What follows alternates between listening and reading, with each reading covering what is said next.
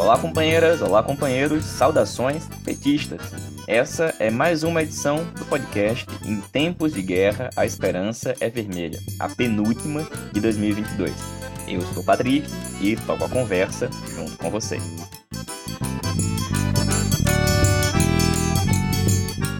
No episódio de hoje, seguimos falando do tema transição. Apresentamos trechos do relatório final da Comissão de Transição, apresentada e divulgada nesses últimos dias. O companheiro Walter Pomar fala das mais recentes indicações feitas pelo presidente Lula para o seu ministério. E comentamos também as últimas notícias do dia de hoje, também relativas a possíveis indicações para o novo governo.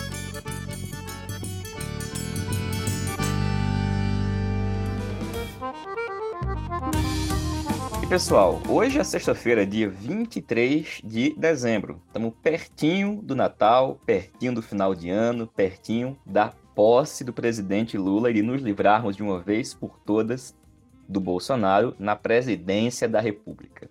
A transição, portanto, tem avançado. Nessa semana, o presidente Lula apresentou mais um conjunto de nomes para o seu futuro ministério. No dia 9 de dezembro, ele tinha feito um primeiro anúncio. De 9 de dezembro até ontem, alguns nomes tinham sido confirmados, mas não oficializados. E agora, o presidente Lula apresentou um conjunto de novos nomes para o seu ministério. Bom, sobre esse assunto, a gente vai escutar agora uma opinião e uma análise do companheiro Walter Pomar.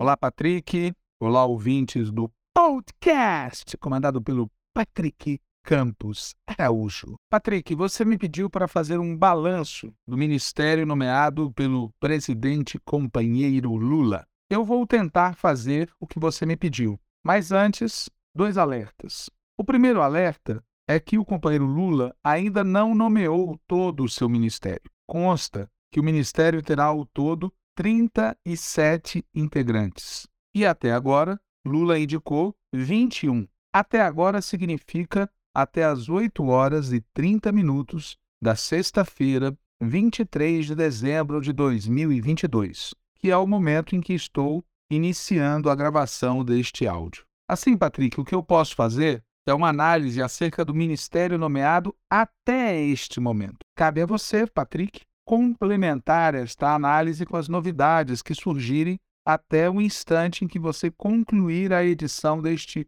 podcast. E cabe a vocês, ouvintes, que saberão mais do que eu sei agora e saberão mais do que o Patrick saberá logo mais, completar e corrigir no que couber a análise que farei a seguir. Este é o primeiro alerta que eu quero fazer. Mas também quero fazer um segundo alerta. Quando eu estudei história na graduação, havia um professor que vivia repetindo que os historiadores só devem fazer profecias sobre o passado e, de preferência, profecias sobre o passado muito, muito distante. Agindo assim, seria menor a chance de nós falarmos besteira. Eu, embora tenha estudado história, não me considero um historiador, mas acho que o conselho do meu professor faz todo sentido. Podemos analisar o quanto quisermos o ministério nomeado por Lula, mas o verdadeiro balanço está por vir e depende de coisas que também estão por vir. Por exemplo, a composição do conjunto de cada ministério,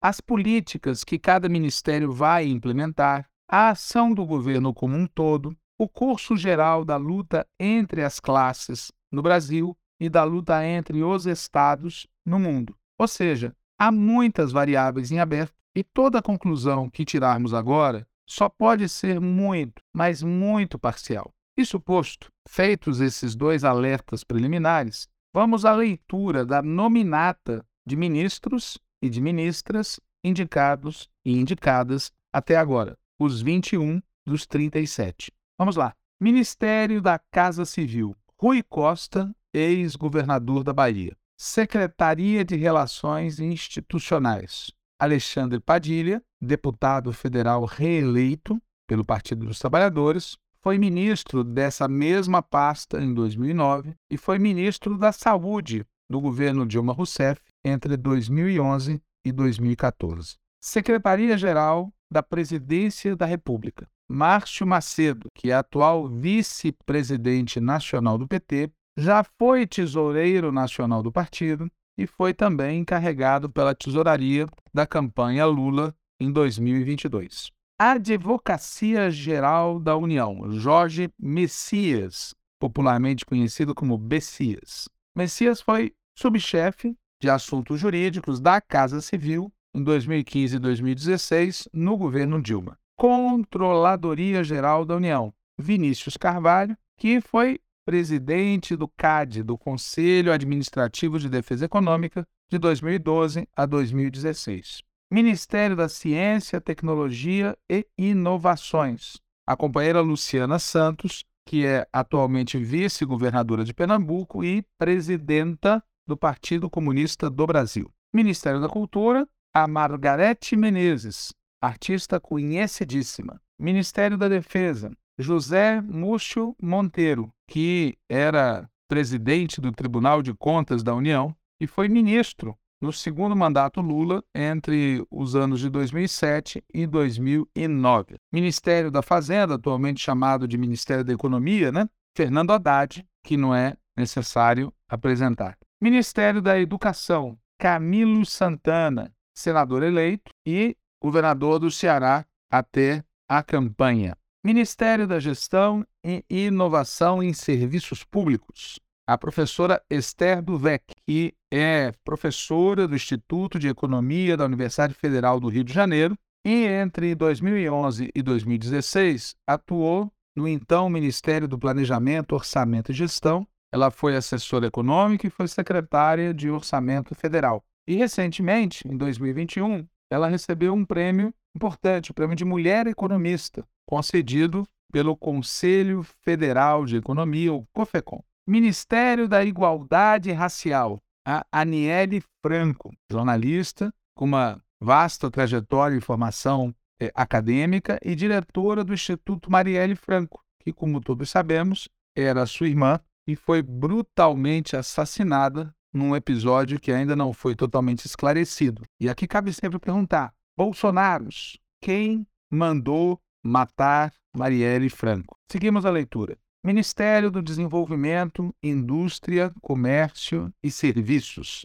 Geraldo Alckmin, que também dispensa apresentações. Ministério da Justiça, Flávio Dino, ex-governador do Maranhão até a campanha, né? E senador eleito, também óbvio, pelo Maranhão. Ministério da Saúde, Nízia Trindade Lima, que é atualmente presidenta da Fundação Oswaldo Cruz, da famosa Fiocruz, vai ser a primeira mulher nessa função de ministra da Saúde, teve um papel muito destacado no enfrentamento da Covid-19. Ministério das Relações Exteriores, Mauro Vieira. Mauro Vieira é um diplomata, foi embaixador em várias eh, capitais em vários países do mundo, né? entre os quais Estados Unidos, Argentina, esteve como representante do Brasil nas Nações Unidas, enfim, é alguém muito experiente que foi é, também ministro das Relações Exteriores na fase final do governo Dilma Rousseff. Ministério das Mulheres, a companheira Aparecida Gonçalves, mais conhecida por Cida, né? que já fez parte é, da do Ministério das Mulheres durante os governos Lula e Dilma, não no posto de ministra, mas ocupando eh, a Secretaria Nacional de Enfrentamento à Violência contra as Mulheres, do que era conhecido na época como Secretaria de Políticas para as Mulheres da Presidência da República. Era uma secretaria com status de ministério. O Ministério de Portos e Aeroportos, Márcio França, que foi candidato derrotado ao Senado por São Paulo, é filiado ao Partido Socialista Brasileiro e já foi governador de São Paulo também. Ministério do Desenvolvimento Social, Assistência à Família e Combate à Fome. Wellington Dias, ex-governador do Piauí até a campanha e senador eleito também pelo Piauí. Ministério do Trabalho, nosso companheiro Luiz Marinho, atual presidente estadual do Partido dos Trabalhadores de São Paulo, já foi presidente da Central Única dos Trabalhadores, e já foi também ministro do Trabalho na fase anterior dos nossos governos federais. E no Ministério de Direitos Humanos e Cidadania, o professor Silvio Almeida, muito conhecido, larga trajetória acadêmica e intelectual. E além desses, vale citar aqui o Aloysio Mercadante, atual presidente da Fundação Pessoa Abramo, que será presidente do Banco Nacional do Desenvolvimento Econômico Social, que pela importância é como se fosse um ministério de fato, ainda que não de direito. Bom, terminei aqui a leitura do que eu sei até às 8 horas e 38 minutos do dia 23 de dezembro de 2022. Como eu falei, a qualquer momento, o nosso companheiro presidente Lula deverá nomear outros e, espero, outras ministras. E caberia ao Patrick e aos ouvintes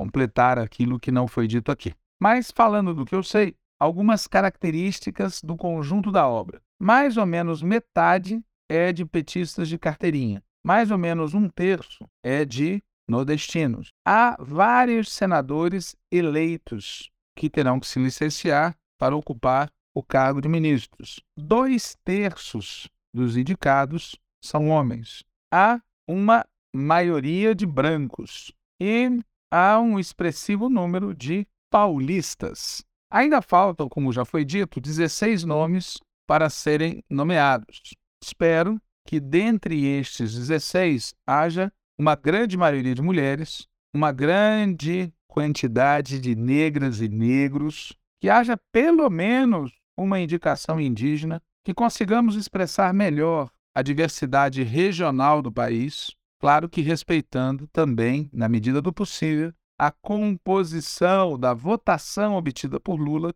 no primeiro e no segundo turno. Não vou falar aqui, não pedirei aqui que as nomeações expressem as alianças, pois cabe a quem defendeu tais alianças lutar por isso. Aliás, me chama a atenção como exatamente aqueles que defenderam amplas alianças agora estão enfatizando a importância de ter uma grande presença de petistas no governo. Espero que incluam nessa ênfase, nessa preocupação com a presença de petistas no governo, espero que também incluam a preocupação com a expressão dos diferentes setores do PT. Pois até agora, os petistas nomeados são ou independentes, o que é ótimo e aplaudo com ênfase, ou são companheiras e companheiros integrantes de um único setor do partido. Como já disse, pode ser que isso se altere nas próximas horas, dias e na semana que vem. Das nomeações feitas até agora, caberia fazer várias considerações,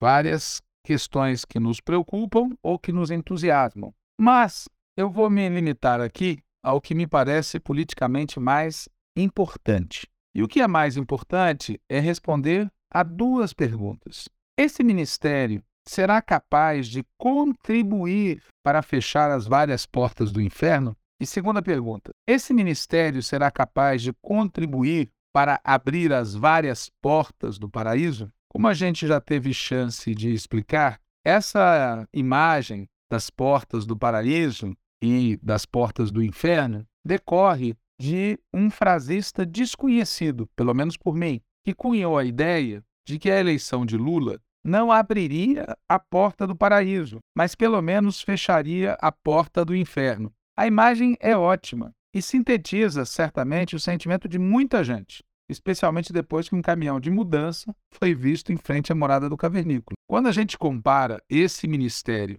com aquela que expressão a gente pode usar com o contubérnio comandado pelo cavernícola, tá certo? Quando a gente compara este ministério cuja nominata eu li com o contubérnio comandado pelo cavernícola, é evidente que a gente fica muito satisfeito muito feliz. Não tem padrão de comparação. Né? Agora, é bom lembrar que o inferno da política se assemelha muito ao inferno de Dante, que tinha nove círculos. E, portanto, show cavernícola fecha uma das portas, mas ainda há muitas portas do inferno que precisam ser fechadas. E a gente deve perguntar, de novo, se esse ministério vai ser capaz de contribuir para fechar essas várias portas do inferno. E também, repito, se esse ministério será capaz de contribuir para abrir as também inúmeras portas do paraíso. Quais são as portas do inferno que precisam ser fechadas? Vou citar algumas: a da extrema-direita, a da tutela militar,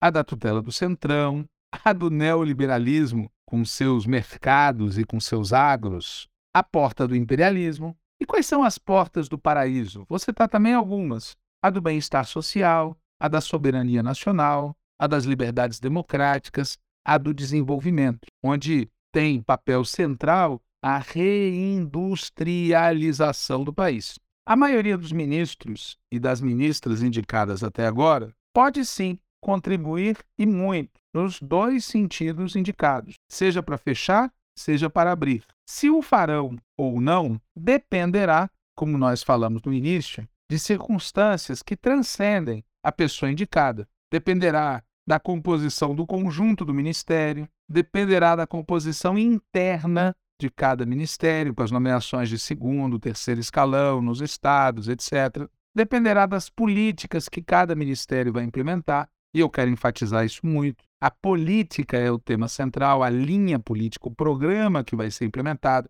que não pode ser só de reconstrução, tem que ser também de transformação. Dependerá da ação do governo como um todo, dependerá do curso geral da luta de classes no nosso país, dependerá do curso geral da luta entre os estados no mundo. Visto desse ponto de vista, repito, a maioria dos ministros e ministras indicadas, no que depende da pessoa física, pode sim contribuir e muito, seja para fechar as várias portas do inferno, seja para abrir as várias portas do paraíso. Mas, dentre os ministros indicados, há pelo menos uma péssima indicação, há uma surpresa e há um fato muito revelador. Eu começo pela surpresa: o ministro da Justiça. Nós aplaudimos a nomeação do companheiro Flávio Dino para ministro da Justiça e aplaudimos também várias das indicações que ele fez para o segundo escalão. Mas provando que às vezes é melhor não elogiar,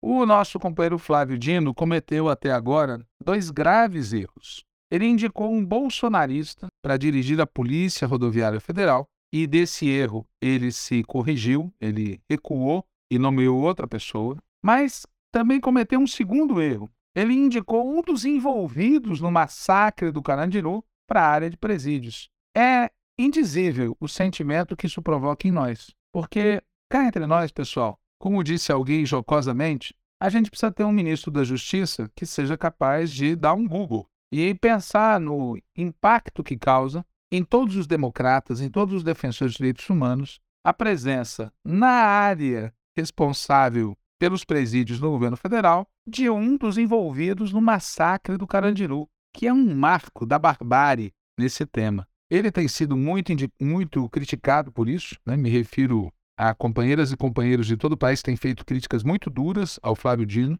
Nós nos somamos a essas críticas e esperamos que o companheiro Flávio Dino corrija a nomeação, como fez no caso da Polícia Rodoviária Federal. Não há demérito em corrigir erro, pelo contrário. Infelizmente, a mesma crítica dura que tem sido dirigida ao companheiro Flávio Dino não tem sido feita ao ministro José Múcio e aos seus três comandantes militares. José Múcio eh, disse recentemente, numa entrevista, que Bolsonaro é um democrata. Evidentemente, José Múcio é um nome escolhido porque os próprios militares, as Forças Armadas, estão de acordo com esse nome. E isso é um péssimo sinal. É um sinal de que a tutela militar não está sendo enfrentada desde o início. E, na nossa opinião, outro ministro da Defesa é possível e outros comandantes militares são necessários. Se nós quisermos colocar uma pedra de uma vez por todas na tutela militar, é preciso começar nomeando gente que esteja disposta a enfrentar esta tutela. Concluo comentando um fato muito revelador, que é a nomeação do vice-presidente da República, Geraldo Alckmin, para o cargo de ministro do Desenvolvimento, Indústria, Comércio e Serviços. É revelador porque, como todos lembram, o presidente Lula disse que não nomearia Alckmin para o ministério. E se o fez, é porque, na minha opinião, ele ficou sem alternativas. E ficou sem alternativas porque pelo menos dois pesos pesados da indústria nacional recusaram o convite para ocupar o mesmo cargo. Veja, o empresariado brasileiro, ao recusar a participação no governo, manda um sinal muito claro. Pelo menos esses que recusaram, pelo menos um deles com trajetória muito próxima ao que foram os primeiros governos Lula e Dilma, esses que recusaram estão com essa recusa revelando a existência de uma posição na classe capitalista brasileira. E seria muito importante que esse fato revelador fosse levado em devida conta por todos nós. Paro por aqui, teria outras coisas a dizer, mas o espírito natalino manda que eu encerre aqui, desejando a todos e todas boas festas, feliz ano novo e para que ele seja feliz, muita organização, muita mobilização, muita luta e linha política correta. Um abraço a todos, um abraço a todas e agradeço ao Patrick, comandante do podcast, por mais essa possibilidade. Valeu, Walter. Obrigado, companheiro. Gente, de fato, o Walter gravou isso é, hoje de manhã e a gente ficou aguardando que ao longo do dia de hoje mais confirmações pudessem ser feitas. Acontece que a gente está fechando a edição do podcast no comecinho da noite e até o momento a gente não tem ainda nenhuma informação de novas confirmações de ministérios. Tem um indicativo de que isso vai acontecer na próxima terça-feira, dia 27.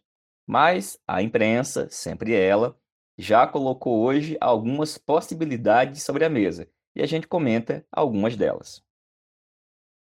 A primeira é a de que o presidente Lula teria reunido hoje com a senadora Simone Tebet, do MDB de Mato Grosso do Sul, e que ofereceu a Simone Tebet o Ministério do Meio Ambiente. Bom, isso está numa matéria do UOL, da Folha de São Paulo, feita pelos jornalistas Carla Araújo, Eduardo Militão e Kennedy Alencar. Bom, nesse caso, segundo jornalistas, a Marina Silva, da Rede, que vinha sendo cotada para assumir o Ministério do Meio Ambiente, não ficaria com esse ministério. E o Lula também reuniu no dia de hoje com a Marina. Ao que tudo indica, essa é uma das definições que podem ser feitas já nos próximos dias, talvez nesse fim de semana ou, como alguns estão sugerindo, na próxima terça-feira. Bom, convenhamos. A Simone Tebet, como alguns têm dito, cumpriu um papel durante a campanha ao não se aliar ao fascismo e fez uma campanha ao lado do presidente Lula e mobilizou alguns de seus eleitores para que pudessem votar no presidente Lula. A sua presença no próximo ministério é algo fundamental e imprescindível? Convenhamos, não é. Assim como também não é fundamental e imprescindível que ela ocupe um espaço estratégico no próximo governo. Por uma razão simples: a Simone Tebet não é uma aliada. Pelo contrário, ela foi até o último segundo uma opção da chamada terceira via, que não conseguiu se viabilizar, muito menos se concretizar. E caso componha o governo, ela provavelmente não vai ser uma aliada para que o governo consiga realizar as grandes transformações que nós defendemos. De qualquer maneira, como a gente tem repetido várias vezes, o próximo governo do presidente Lula será um governo de coalizão e um governo em disputa, inclusive com muita disputa por dentro, a ver qual dessas indicações irá se concretizar. Agora, uma outra matéria também do UOL, dessa vez pelo jornalista Bruno Bogossian, disse que Lula também se reuniu hoje com integrantes do partido União Brasil, que foi aquela fusão entre o DEM e o PSL. E a conversa com União Brasil foi com o deputado Eumar Nascimento, da Bahia, que foi o relator da PEC da transição, e com o senador Davi Alcolumbre, que foi presidente do Senado. E também, segundo o Bruno Bogossian, caminha-se para que o União Brasil indique o Elmar Nascimento para o Ministério da Integração Nacional. Lembrando que esse Ministério da Integração Nacional foi um dos que mais apareceu no movimento feito pelo Centrão com relação ao orçamento secreto, justamente porque é nele que estão abrigados vários órgãos, como, por exemplo, a Codevasf, a companhia de Desenvolvimento dos Vales do São Francisco e do Parnaíba, que foi extremamente acrescida de musculatura ao longo desse último período com as emendas do chamado orçamento secreto. Por isso, esse setor tem muita, mas muita vontade e interesse de estar presente nesse ministério.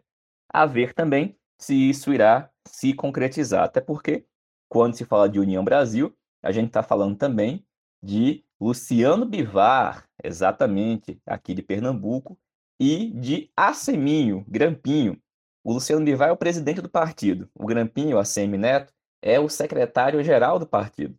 E as conversas, também segundo o jornalista da Folha, não está ou não estão acontecendo com eles, mas com o Davi Alcolumbre e com o Elmar Nascimento. A ver também na próxima semana o que, que irá se concretizar. Agora, para além disso, existe ainda uma série de outros ministérios muito importantes que o presidente Lula ainda vai anunciar. E a gente espera que ele siga na mesma toada que chegou até agora, né? com indicações que fazem sentido, em sua maioria, com o projeto eleito nas urnas. Por isso, a gente espera que os próximos dias sejam marcados por boas novidades e que a gente tenha muito que celebrar nesses dias de Natal e de passagem de ano.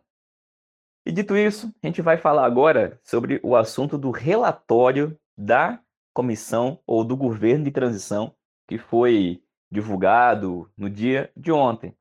Gente vai começar ouvindo a leitura da introdução desse documento, feita pela companheira Alana Gonçalves, lá do Rio Grande do Sul. A Alana vai ler para a gente um trecho inicial desse documento e depois dessa leitura a gente faz alguns comentários. É hora de resgatar a esperança. O desejo popular expresso pelo resultado das urnas elegeu um projeto de reconstrução e transformação nacional. Nosso horizonte é a criação de um país justo, inclusivo, sustentável, criativo, democrático e soberano para todos os brasileiros e brasileiras. Trata-se de um grande desafio e uma obra de muitos. A esperança da nossa gente será o motor das mudanças que iremos realizar nos próximos anos. O relatório final do Gabinete de Transição da Presidência da República é o ponto de partida para este novo ciclo. Trata-se do registro histórico de um amplo processo de consulta e construção coletiva dos principais orientadores da agenda do novo governo eleito. O presente texto sintetiza a real situação em que o país se encontra. A ampla radiografia aqui realizada lança luz sobre o desmonte do Estado brasileiro e das políticas públicas durante os quatro anos do governo Bolsonaro. A produção deste relatório foi orientada pelo compromisso fundamental com a transparência, a participação e o diálogo social, presente desde a campanha eleitoral. O trabalho do gabinete de transição deu continuidade à mobilização realizada pela coligação Brasil da Esperança ao longo de 2022. A construção programática para saídas da grave crise que o Brasil atravessa foi realizada a partir de um amplo e participativo processo público, no qual foram recebidas mais de 13 mil contribuições durante a campanha presidencial por meio de uma plataforma plataforma digital especialmente criada para essa finalidade. Outra iniciativa de grande relevância foi a participação de representantes de cerca de 500 organizações e mais de 50 mesas de diálogo realizadas no âmbito da construção do programa de governo. Em consonância com esse compromisso, o Gabinete de Transição inovou ao incorporar a participação social ao processo de transição governamental com a criação de grupos técnicos, setoriais e transversais para a elaboração deste documento, ao longo de 34 dias de intenso trabalho, entre 8 de novembro de 2022 e 12 de dezembro de 2022, cerca de mil pessoas estiveram envolvidas nas atividades de 32 grupos temáticos, cujo esforço se somou ao do Conselho Político e ao do Conselho de Participação Social do Gabinete de Transição. Essa intensa mobilização foi marcada pela pluralidade de visões de mundo e pela diversidade regional, de gênero e raça, além de um forte viés técnico. A riqueza de olhares e percepções contribuiu para a construção de um abrangente mapa situacional do Estado brasileiro e de suas políticas públicas. O resultado é uma fotografia contundente da situação dos órgãos e entidades que compõem a administração pública federal,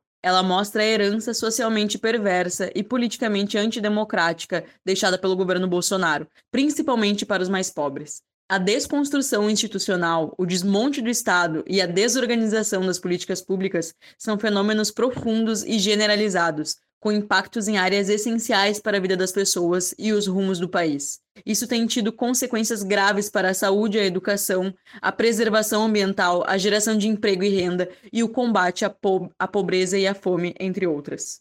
O governo Bolsonaro chega ao fim do mandato em meio a uma ameaça real de colapso dos serviços públicos. Os livros didáticos que deverão ser usados no ano letivo de 2023 ainda não começaram a ser editados. Faltam médicos na farmácia popular. Não há estoques de vacina para o enfrentamento das novas variantes da Covid-19. Faltam recursos para a compra de merenda escolar. As universidades correm o risco de não concluir o ano letivo. Não existem recursos para a defesa civil e a prevenção de acidentes e desastres. Quem está pagando a conta deste apagão é o povo brasileiro. Este relatório, portanto, delineia o caminho para as primeiras medidas que o novo governo deverá adotar, com sugestões de atos normativos a serem revogados ou reformulados a partir de janeiro de 2023, a exemplo das legislações que flexibilizam o controle e compra de armas, o garimpo em terras indígenas e a Lei de Acesso à Informação, entre outras. O Conselho Político do Gabinete de Transição contribuiu de modo efetivo na construção da proposta da emenda constitucional do Bolsa Família, além de debater e pavimentar o caminho para o início do novo governo eleito.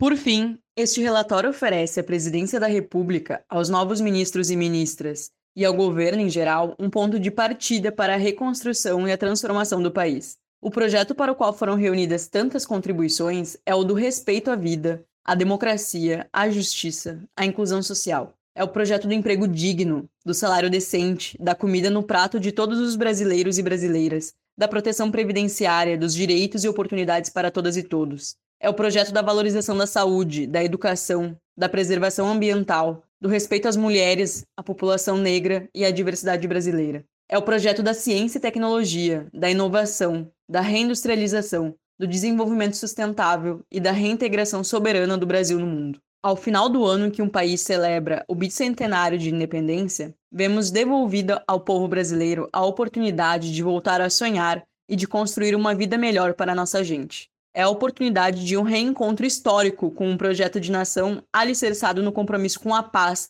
o diálogo, a democracia, a inclusão e a justiça social.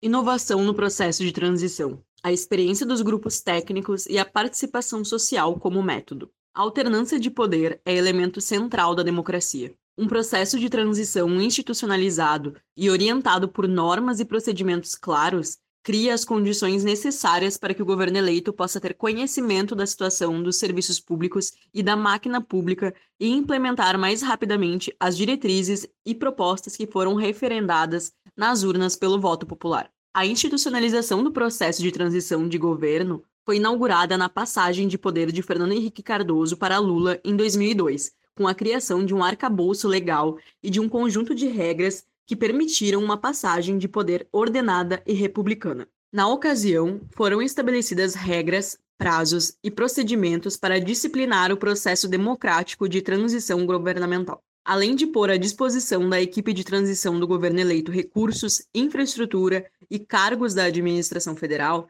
custeados pelo Tesouro Nacional, o governo de FHC viabilizou o acesso a informações indispensáveis para o início da atuação do novo governo. Havia um claro intuito de não apenas disciplinar aquela passagem de poder, mas também de conferir caráter institucional ao processo, de maneira a assegurar futuras transições governamentais.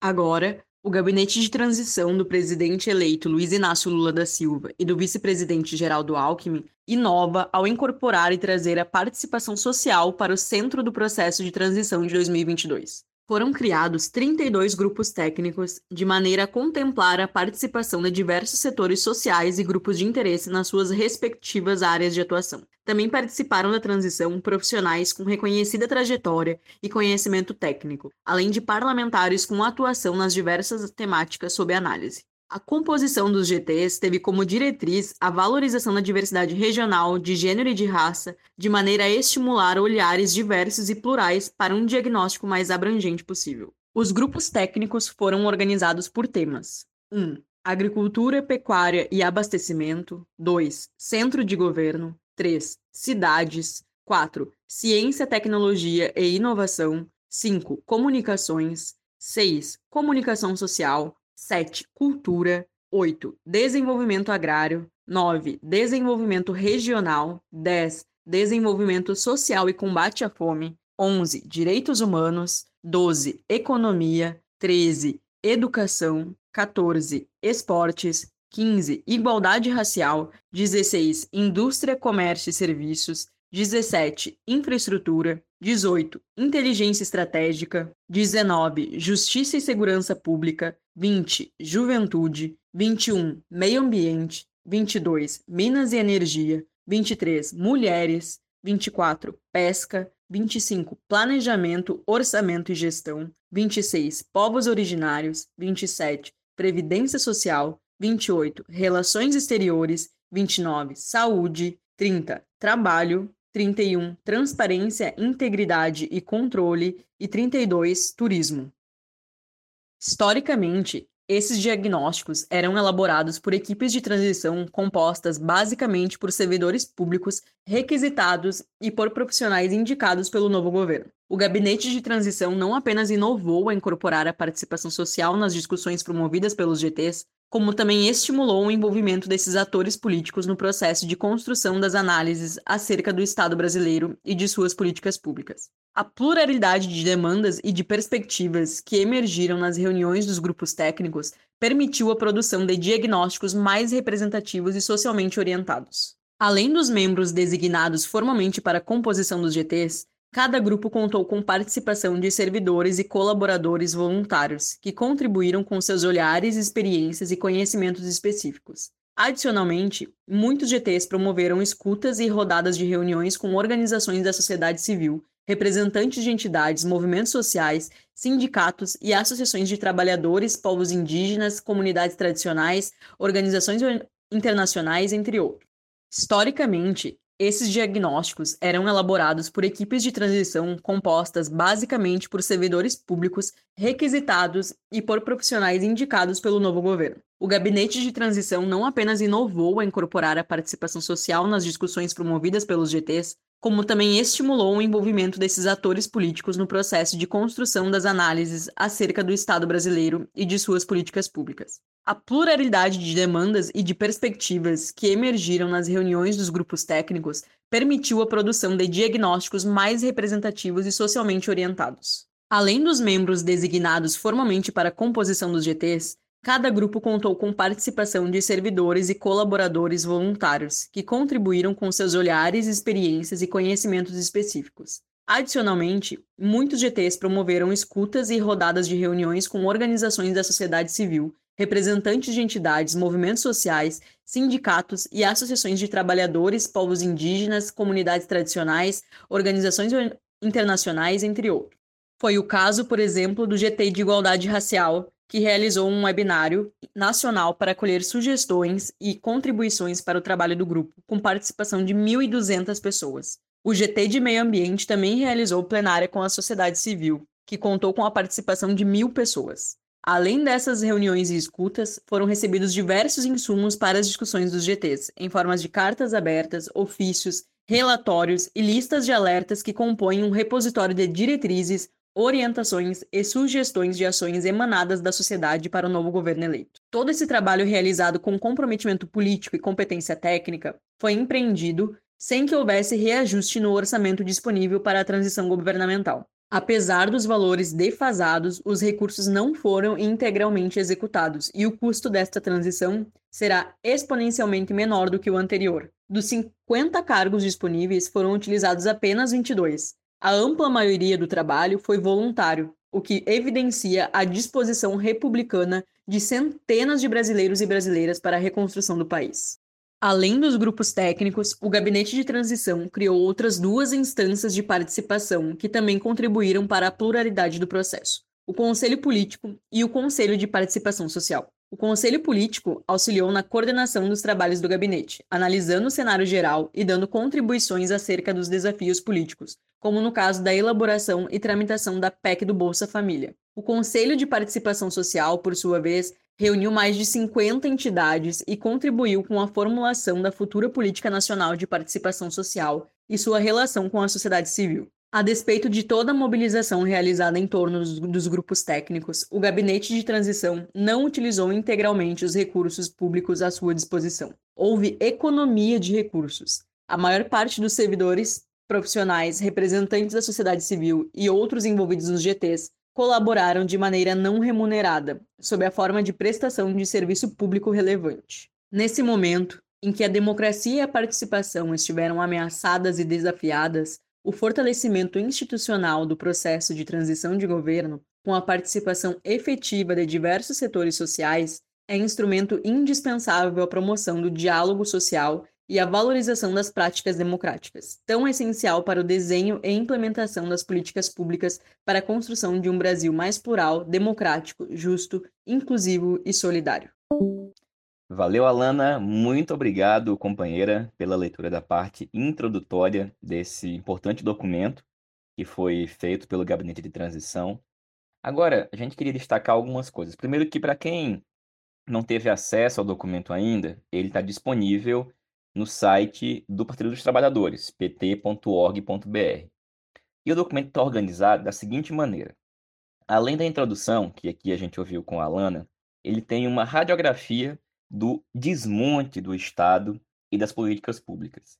Foram feitos diagnósticos das áreas do desenvolvimento social, educação, saúde, trabalho, previdência social, cidades, cultura, esporte, direitos humanos, mulheres, igualdade racial, juventude e povos indígenas. Além disso, também foram feitas radiografias das áreas da economia, indústria, comércio exterior e serviços, infraestrutura, comunicações, ciência, tecnologia e inovação, minas e energia, agricultura, pecuária e abastecimento, desenvolvimento agrário, desenvolvimento regional, meio ambiente, pesca e turismo. E existe ainda um núcleo de radiografia e de avaliações que se intitula Defesa da Democracia, Reconstrução do Estado e da Soberania. Nesse item, tem os tópicos de centro de governo, planejamento, orçamento e gestão, justiça, transparência, integridade e controle, participação social, comunicação social e relações exteriores. Bom, além da radiografia que contém esses itens que eu listei agora, o relatório final também possui um mapeamento das chamadas emergências fiscais e orçamento público, onde se fala das ações para a reconstrução do orçamento, que aí tem como é, questão central a PEC do Bolsa Família e ajustes para o projeto de lei orçamentária anual para 2023. Um outro item do relatório são sugestões de medidas para revogação e revisão. E nesse item tem sugestões de revogação e revisão, por exemplo, na área da política pública de armas, da política pública do meio ambiente, revisão de atos que impuseram sigilo indevido de 100 anos em documentos de acesso público, revogação de atos que avançam em processos de desestatização, revogações e revisões de atos que prejudicam direitos sociais e econômicos, atos contrários aos direitos da criança, adolescente, da juventude, das políticas públicas da cultura, atos contrários à igualdade racial e atos que limitam o direito de participação social. Depois dessas sugestões de medidas de revogação e revisão, há um item que são as propostas de nova estrutura organizacional dos ministérios, que dá conta das novas dinâmicas do centro de governo e também das estruturas desses novos e futuros ministérios. Essa é a organização, é o formato do relatório. Agora, eu queria chamar a atenção, depois de fazer uma leitura rápida do documento, primeiro sugerir que quem puder leia, porque tem informações muito importantes que revelam o desastre que foi o governo da extrema-direita, do Bolsonaro e dos que estavam com ele ao longo dos últimos quatro anos, mas também desde antes. Ou seja, o que aconteceu com o nosso país desde pelo menos o golpe de 2016. Agora, o documento não conseguiu falar de temas muito importantes. Eu queria destacar aqui o tema da defesa. Isso, para nós, é algo muito importante, em particular, porque a gente tem falado e repetido que as primeiras ações do governo Lula, que ainda nem tomou posse, mas ao anunciar lá no dia 9 seu primeiro conjunto de novos ministros, sinalizou para não romper com a tutela militar, ao indicar o José Múcio Monteiro e este, por sua vez, indicar, utilizando o critério de antiguidade, os comandantes das Forças Armadas, aceitando e indicando, por exemplo, o comandante do Exército, que é pública e notoriamente bolsonarista. E ao olhar o relatório final, a gente sente muita falta de uma avaliação mais profunda acerca da defesa e da soberania nacional. Dando aquele velho e bom Ctrl F no documento, a gente encontra pouquíssimas referências. Na verdade, apenas em três momentos se fala especificamente da questão da defesa. Um deles é quando se diz o seguinte, abre aspas, os 32 relatórios setoriais produzidos pelos GTs serão entregues aos respectivos ministros, tão logo sejam indicados e empossados. Alguns destes documentos contêm informações reservadas pela Lei de Acesso à Informação e a Lei Geral de Proteção de Dados, como no caso de defesa e inteligência. Os documentos produzidos, elaborados com base nesse princípio orientador, cumpriram dois objetivos básicos. E aí, fecha aspas, ele passa a falar do conjunto dos relatórios que foram desenvolvidos. Mas especificamente sobre isso, nada é dito. Depois, num outro momento do texto, é dito que, abre aspas, em praticamente todas as três grandes áreas de políticas públicas para o desenvolvimento nacional, desenvolvimento social e garantia de direitos, desenvolvimento econômico e sustentabilidade socioambiental e climática e defesa da democracia e reconstrução do Estado de soberania, houve claro retrocesso participativo e desmonte dos principais instrumentos e mecanismos de relacionamento Estado-sociedade. As outras vezes em que a palavra defesa é mencionada, para falar em defesa da educação, do desenvolvimento, da agricultura, de projetos de lei que façam avançar em defesa da irrigação, da defesa civil, mas especificamente acerca do tema defesa nacional e soberania nacional, o documento é muito, mas muito tímido. Há um item que é o da defesa da democracia e reconstrução do Estado e da soberania, que fala de questões como o centro de governo e coisas do tipo, que faz críticas corretas ao que foi o governo Bolsonaro nesse sentido, mas que também não apresenta concretamente um diagnóstico do que foi feito de tão nefasto e que deve ser desfeito e que vai ser difícil de se enfrentar com a tutela militar. Bom, esse é um tema que a gente volta a comentar aqui e vai continuar falando, porque é da mais alta importância. Quem viu o documento que a direção nacional da tendência petista, a articulação de esquerda, publicou no último domingo, que fala sobre as portas do inferno que estão e continuam abertas, e uma delas é a da tutela militar, que a gente tem que enfrentar de qualquer maneira. Ainda assim, no geral, o relatório é um importantíssimo documento com informações muito necessárias para a compreensão dos desafios que estão colocados. E eu queria fazer agora a rápida leitura da conclusão desse documento, que diz, em resumo, o seguinte: a entrega desse relatório ao presidente eleito marca uma virada de página de nossa história recente, que não deve ser jamais esquecida.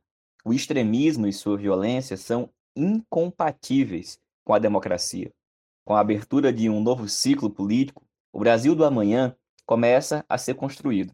A bússola que nos orienta são as diretrizes para o Programa de Reconstrução e Transformação do Brasil e a Carta para o Brasil do Amanhã, apresentadas durante as eleições.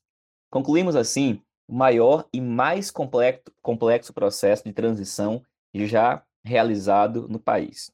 Em todos os tempos, de forma democrática, plural, participativa, com rigor técnico e parcimônia no uso dos recursos públicos.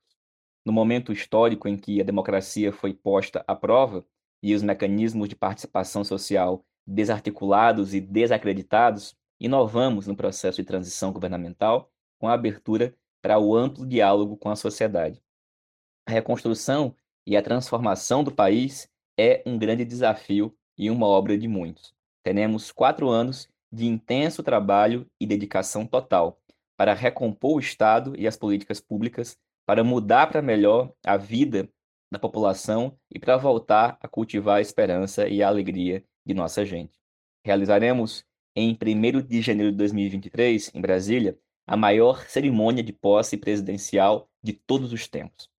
E Sua Excelência, o povo, irá festejar no Festival do Futuro a vitória mais importante da democracia nos últimos tempos. Ao longo dos últimos meses, vimos a esperança voltar a brilhar nos olhos do nosso povo. A esperança de uma vida melhor em um país mais justo, inclusivo e solidário. Um país que necessita de um governo que volte a olhar com carinho e cuidado para a nossa gente, especialmente para quem mais necessita. Um país que também precisa de paz, democracia e diálogo. É com a força do nosso legado e os olhos voltados para o futuro que estamos preparados para iniciar um verdadeiro governo de reconstrução e transformação do Brasil. É assim que se encerra o documento. Volto a dizer que ele está disponível no site do PT e também facilmente localizado com pesquisa em sites de busca. E pessoal, essa foi mais uma edição do podcast Em Tempos de Guerra, a Esperança é Vermelha. Repito, a penúltima edição desse ano. Semana que vem a gente tem a última edição e já dou um spoiler. Vai ser dedicado a escutar os relatos de quem está na estrada ou que já está pronto para embarcar para Brasília para acompanhar a posse do presidente Lula. As caravanas, a mobilização para essa grande importante mobilização popular, democrática e social que vai fazer o Brasil feliz de novo. A gente se reencontra na próxima semana. Para todos, um bom fim de semana, um bom Natal, boas festas, com saudações petistas e Lula presidente.